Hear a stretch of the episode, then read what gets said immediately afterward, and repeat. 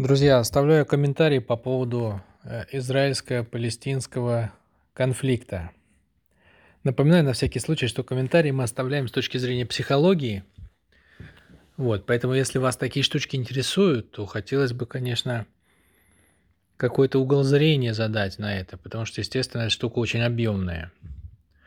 Ну, во-первых, выскажу свое понимание в том плане, что я думаю, что всем очевидно, что это какая-то провокация.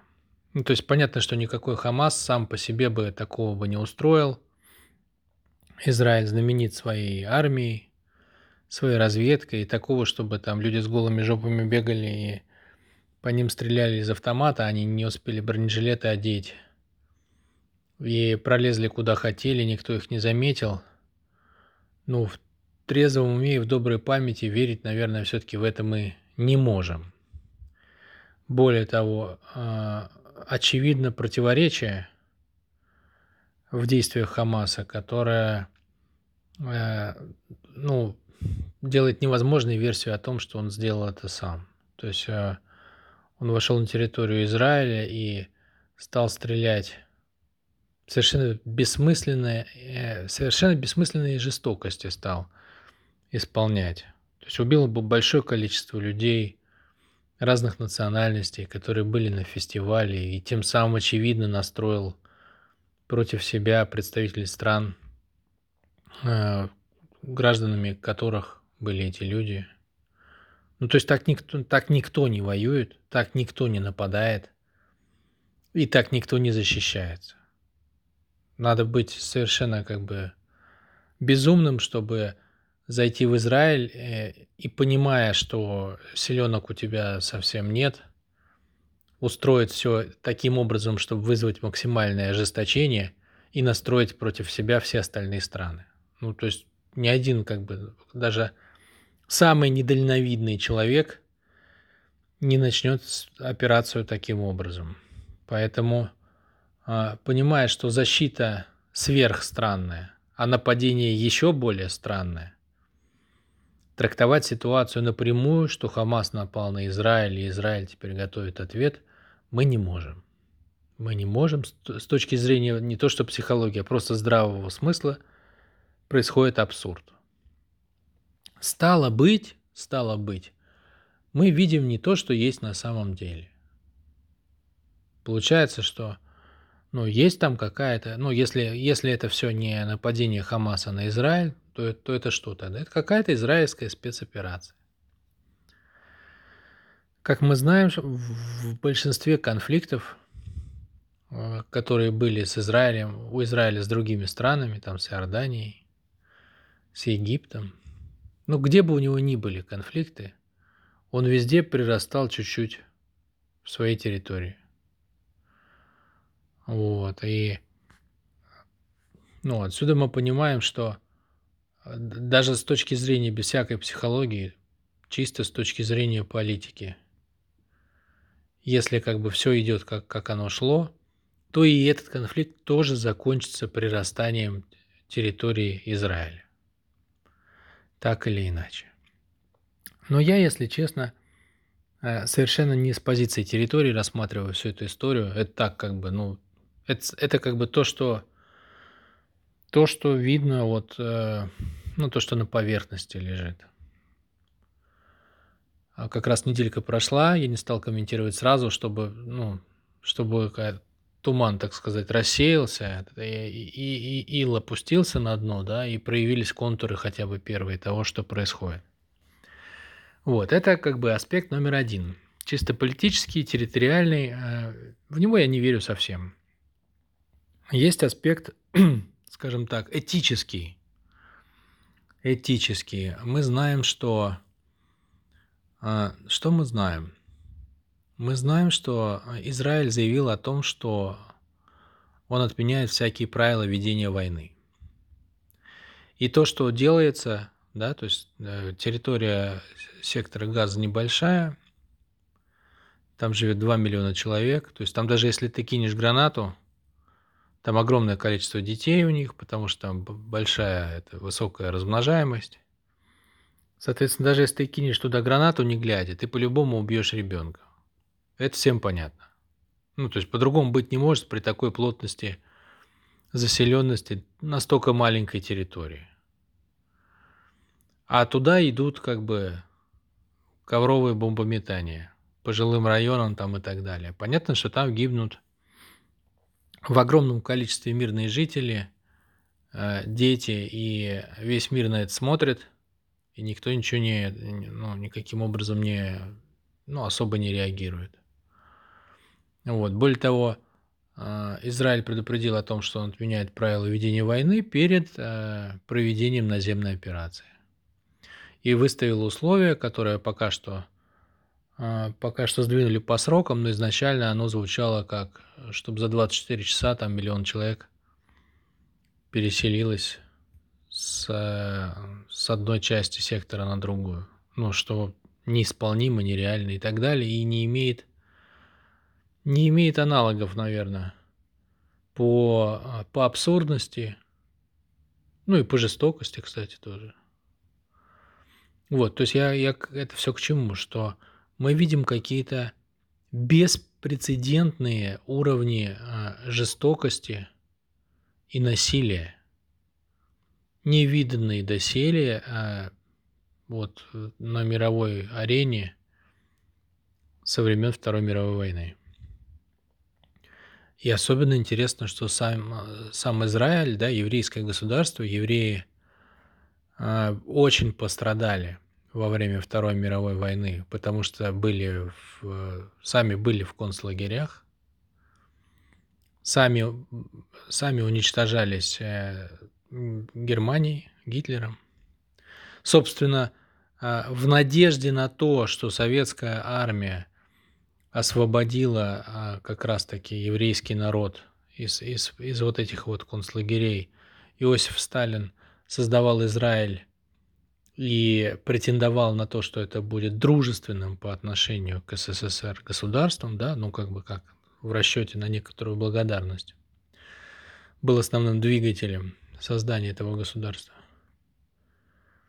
И вот, а, и вот, и вот то, что мы имеем, получается, спустя 70 лет, сами евреи а, проявляют вот такой вот уровень жестокости, в ответ тут тоже на беспрецедентный уровень жестокости со стороны арабов. Про что это? Вот про что это? То есть мы прожили 70 лет после Второй мировой войны, и так никто не делал. Очень много чего было, а, много беззакония и много зверств, но, а, но не в таком масштабе, не так у всех на виду, и не, и не так, чтобы представитель страны официально заявил, что он правила войны отменяет. В принципе, похожий, похожий же приказ как раз был у, у немецких солдат. Гитлер выступил на площади и освободил их совесть, и параллельно был издан закон, по которому э, немецкие солдаты освобождались от ответственности. И те, кто подписывал этот закон, Э, на Нюрнбергском, Нюрнбергском трибунале их приговорили к смертной казни.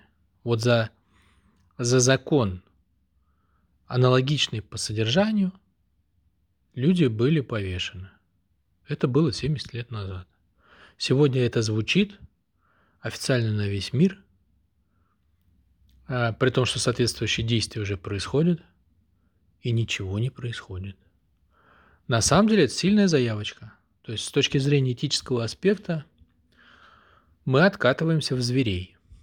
Это очень как бы, это очень и очень важный аспект. Вот с точки зрения психологии, да, если мы возьмем этику как, как нравственный уровень взаимоотношений между людьми, вот в этическом плане, э, этику как часть психологии, в этическом плане этот конфликт очень серьезно, а, намного серьезнее, чем, чем ситуация между Россией и Украиной. Вот, он нас отбрасывает буквально почти на век назад в плане взаимоотношений между людьми. И сразу же возникает вопрос, то есть если так все это происходит, все это видят,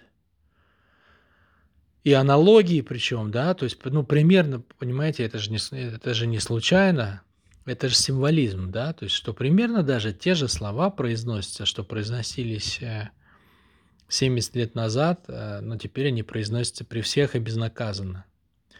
Это же про что-то явно. То есть этого же не может, это же не может быть случайным. А про что? А про что? Вот здесь, конечно, напрашивается а, плохая, плохая тенденция здесь напрашивается. Здесь напрашивается то, что нас готовят э, к новому уровню дальнейшего, дальнейших взаимодействий между странами, где не будет правил – то есть дальше как бы конфликт, безусловно, будет разворачиваться. Я думаю, что смысл провокации был во многом в том, чтобы создать большую войну. Там она дальше развернется, скорее всего, с вовлечением Ирана в этот конфликт. Там, ну и туда, туда вообще много кого можно подтянуть при желании. Вот. И, это как бы снятие барьеров. Снятие барьеров на жесть, на зверство, на насилие, на безнаказанность. Это, а, это первый пробный шар, но уже как бы это пробный шар не в смысле окна Авертона, когда в газетах пишут, что такое могло бы быть. А вот это уже рабочая версия. Вот это первый психологический аспект. Это вход в новый мир, где дальше будет очень много жестокости, крови и насилия, и там не будет правил. Вот это, это психологический смысл, который как бы вот сейчас тоже с моей точки зрения обнажился. И эти видео, которые полились в интернет, и, и специально обнародованные во всех новостях вот эти вот э, формулировки, это явно, это явно знаки, с моей точки зрения. Сейчас запишу вторую часть. Ну а вторая часть у нас будет с, э, более такая более глобальная, более масштабная, и, и она уже имеет такие корни тысячелетние. Напомню, что с точки зрения а, нашего проекта весь мир состоит из, а, из множества стран, но по сути дела влияние имеет несколько проектов. Вот один из них это проект Кабала. Каждый мировой проект имеет а, продуманную идеологию, и хотя кто-то может делать вид, что ее нету, и что люди просто следуют как бы текущим, текущим интересам и используют текущие возможности, на самом деле у каждого из проектов есть понимание, откуда он двигается, куда и зачем. Проект Кабала в этом плане впереди планеты всей. Э, план у него э, наиболее наиболее, наверное, а, широко распространен и наиболее глубоко продуман. Вот, соответственно, есть, ну, условно говоря, есть канва, в рамках которых двигается народ Израиля, да, то есть есть Тора, там есть пророчество, в частности, есть пророчество Соломона, есть пророчество пророка Даниила, ну и там и, и много дополнительных есть э, интересных, интересных вещей на тему того, по каким правилам ему надо жить и, и каким правилам ему надо следовать. И есть много течений, трактующих, а, трактующих эти правила внутри, внутри, а, внутри самого Израиля. Есть много течений, да. Сам, сам, сама по себе символика Израиля – она близка к символике сионизма. А, соответственно, ну, мы не можем сбрасывать со счетов религиозный аспект. Да? А, рели... а религиозный аспект какой? А, и о нем говорят как бы очень серьезно. Самые уважаемые люди, там, раввины и так далее, они совершенно откровенно этот вопрос обсуждают наряду с политическими вопросами. То есть он имеет значительный, значительный вес. Значит, что, что как бы происходит в Израиле? В Израиле э, ожидают приход Машиаха. То есть евреи ожидают приход правителя, который э, сядет на царствование в, ну, а по, по пророкам, да, по, по пророкам он должен сесть на царствование в третьем храме. Было два храма, которые были разрушены. Соответственно, должен быть построен третий храм, куда, собственно, и ожидается приход Машиаха. А то, что Машиах уже как бы где-то среди нас, и что он уже пришел, было объявлено, не помню в каком году, по-моему, году в 93-м в городе Нью-Йорке. Соответственно, Машиах уже среди нас ожидается как бы его, так сказать, э, воплощение в роль правителя.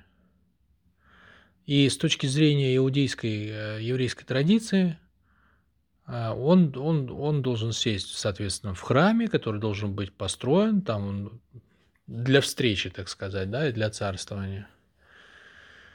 И э, после этого Иерусалим, в частности Израиль в целом, должен стать э, духовной столицей мира.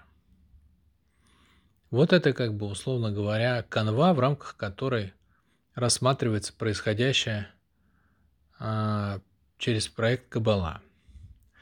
А, скажем, если мы берем традицию христианскую, то здесь взгляд на это совершенно другой. Потому что с точки зрения христиан – и, и на то тоже есть пророки, да, у того же пророка Даниила там есть строчки о, о мерзости и запустении, по-моему. И у Иоанна Богослова есть предсказание об апокалипсисе. И в христианской традиции принято трактовать приход Машиаха как приход Антихриста. Потому что Каббала не признает Христа – и, соответственно, правитель, который придет, он будет отрицать Христа и христианство, ожидаются гонения на христиан там и все такое. Вот, и согласно э, апокалипсису Иоанна Богослова, это будет зверь, который будет под, в обличии в обличии Христа, но как бы по существу с обратными свойствами. Поэтому христиане ожидают э, с построением третьего храма прихода Антихриста – Соответственно, Израиль ожидает с построением третьего храма прихода своего правителя.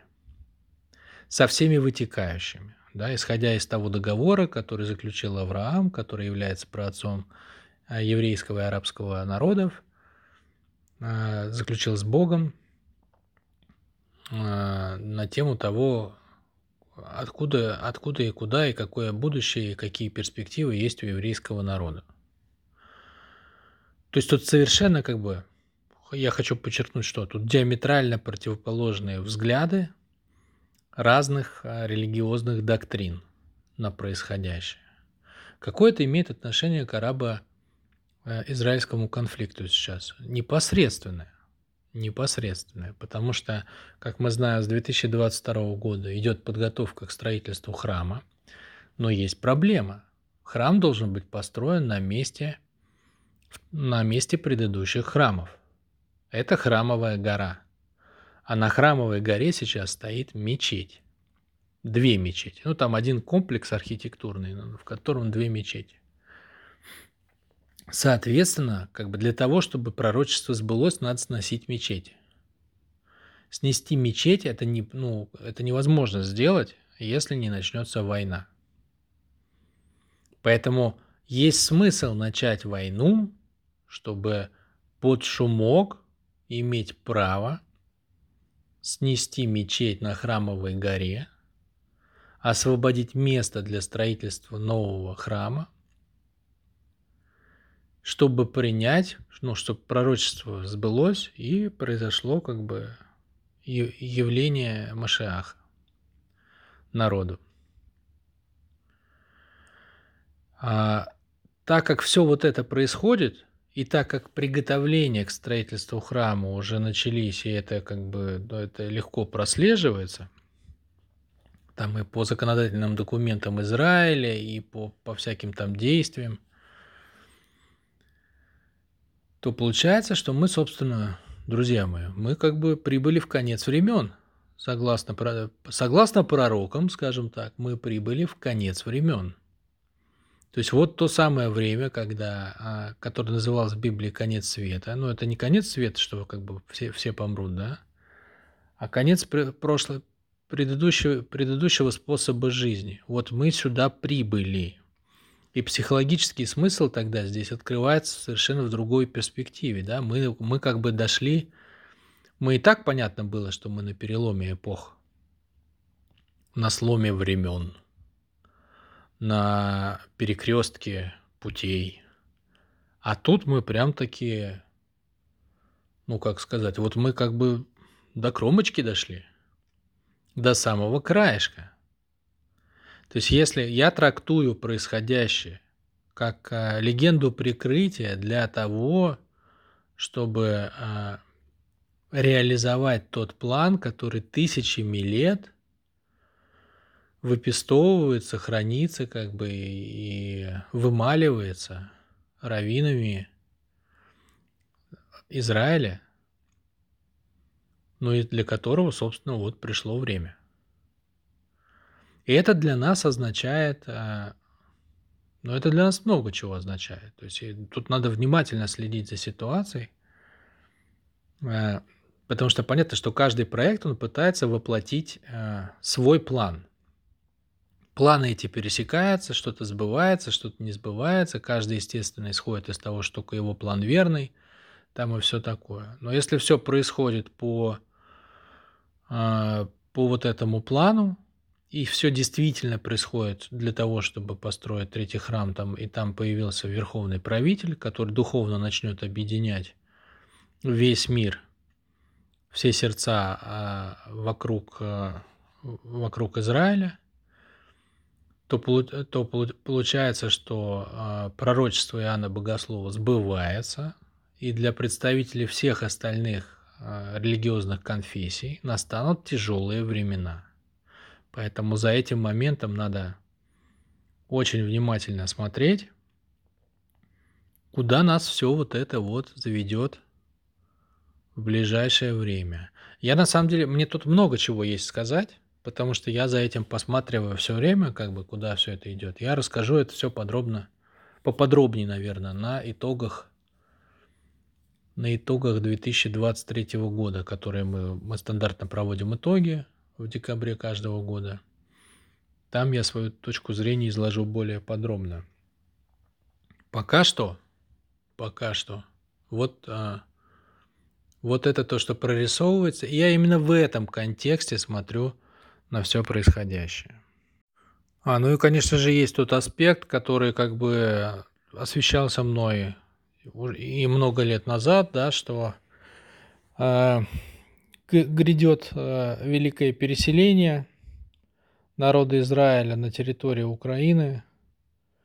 Вот, собственно, как бы с точки зрения проекта Кабала, ну, понятно, что если что-то в мире происходит, это значит, что каждый проект там а, имеет свои чаяния, надежды, выгоды там и затраты и так далее, да. Вот с точки зрения проекта Кабала, а, конфликт России-Украины – это способ а, освобождения территории для будущего переселения народа Израиля на, на земли Западной Украины.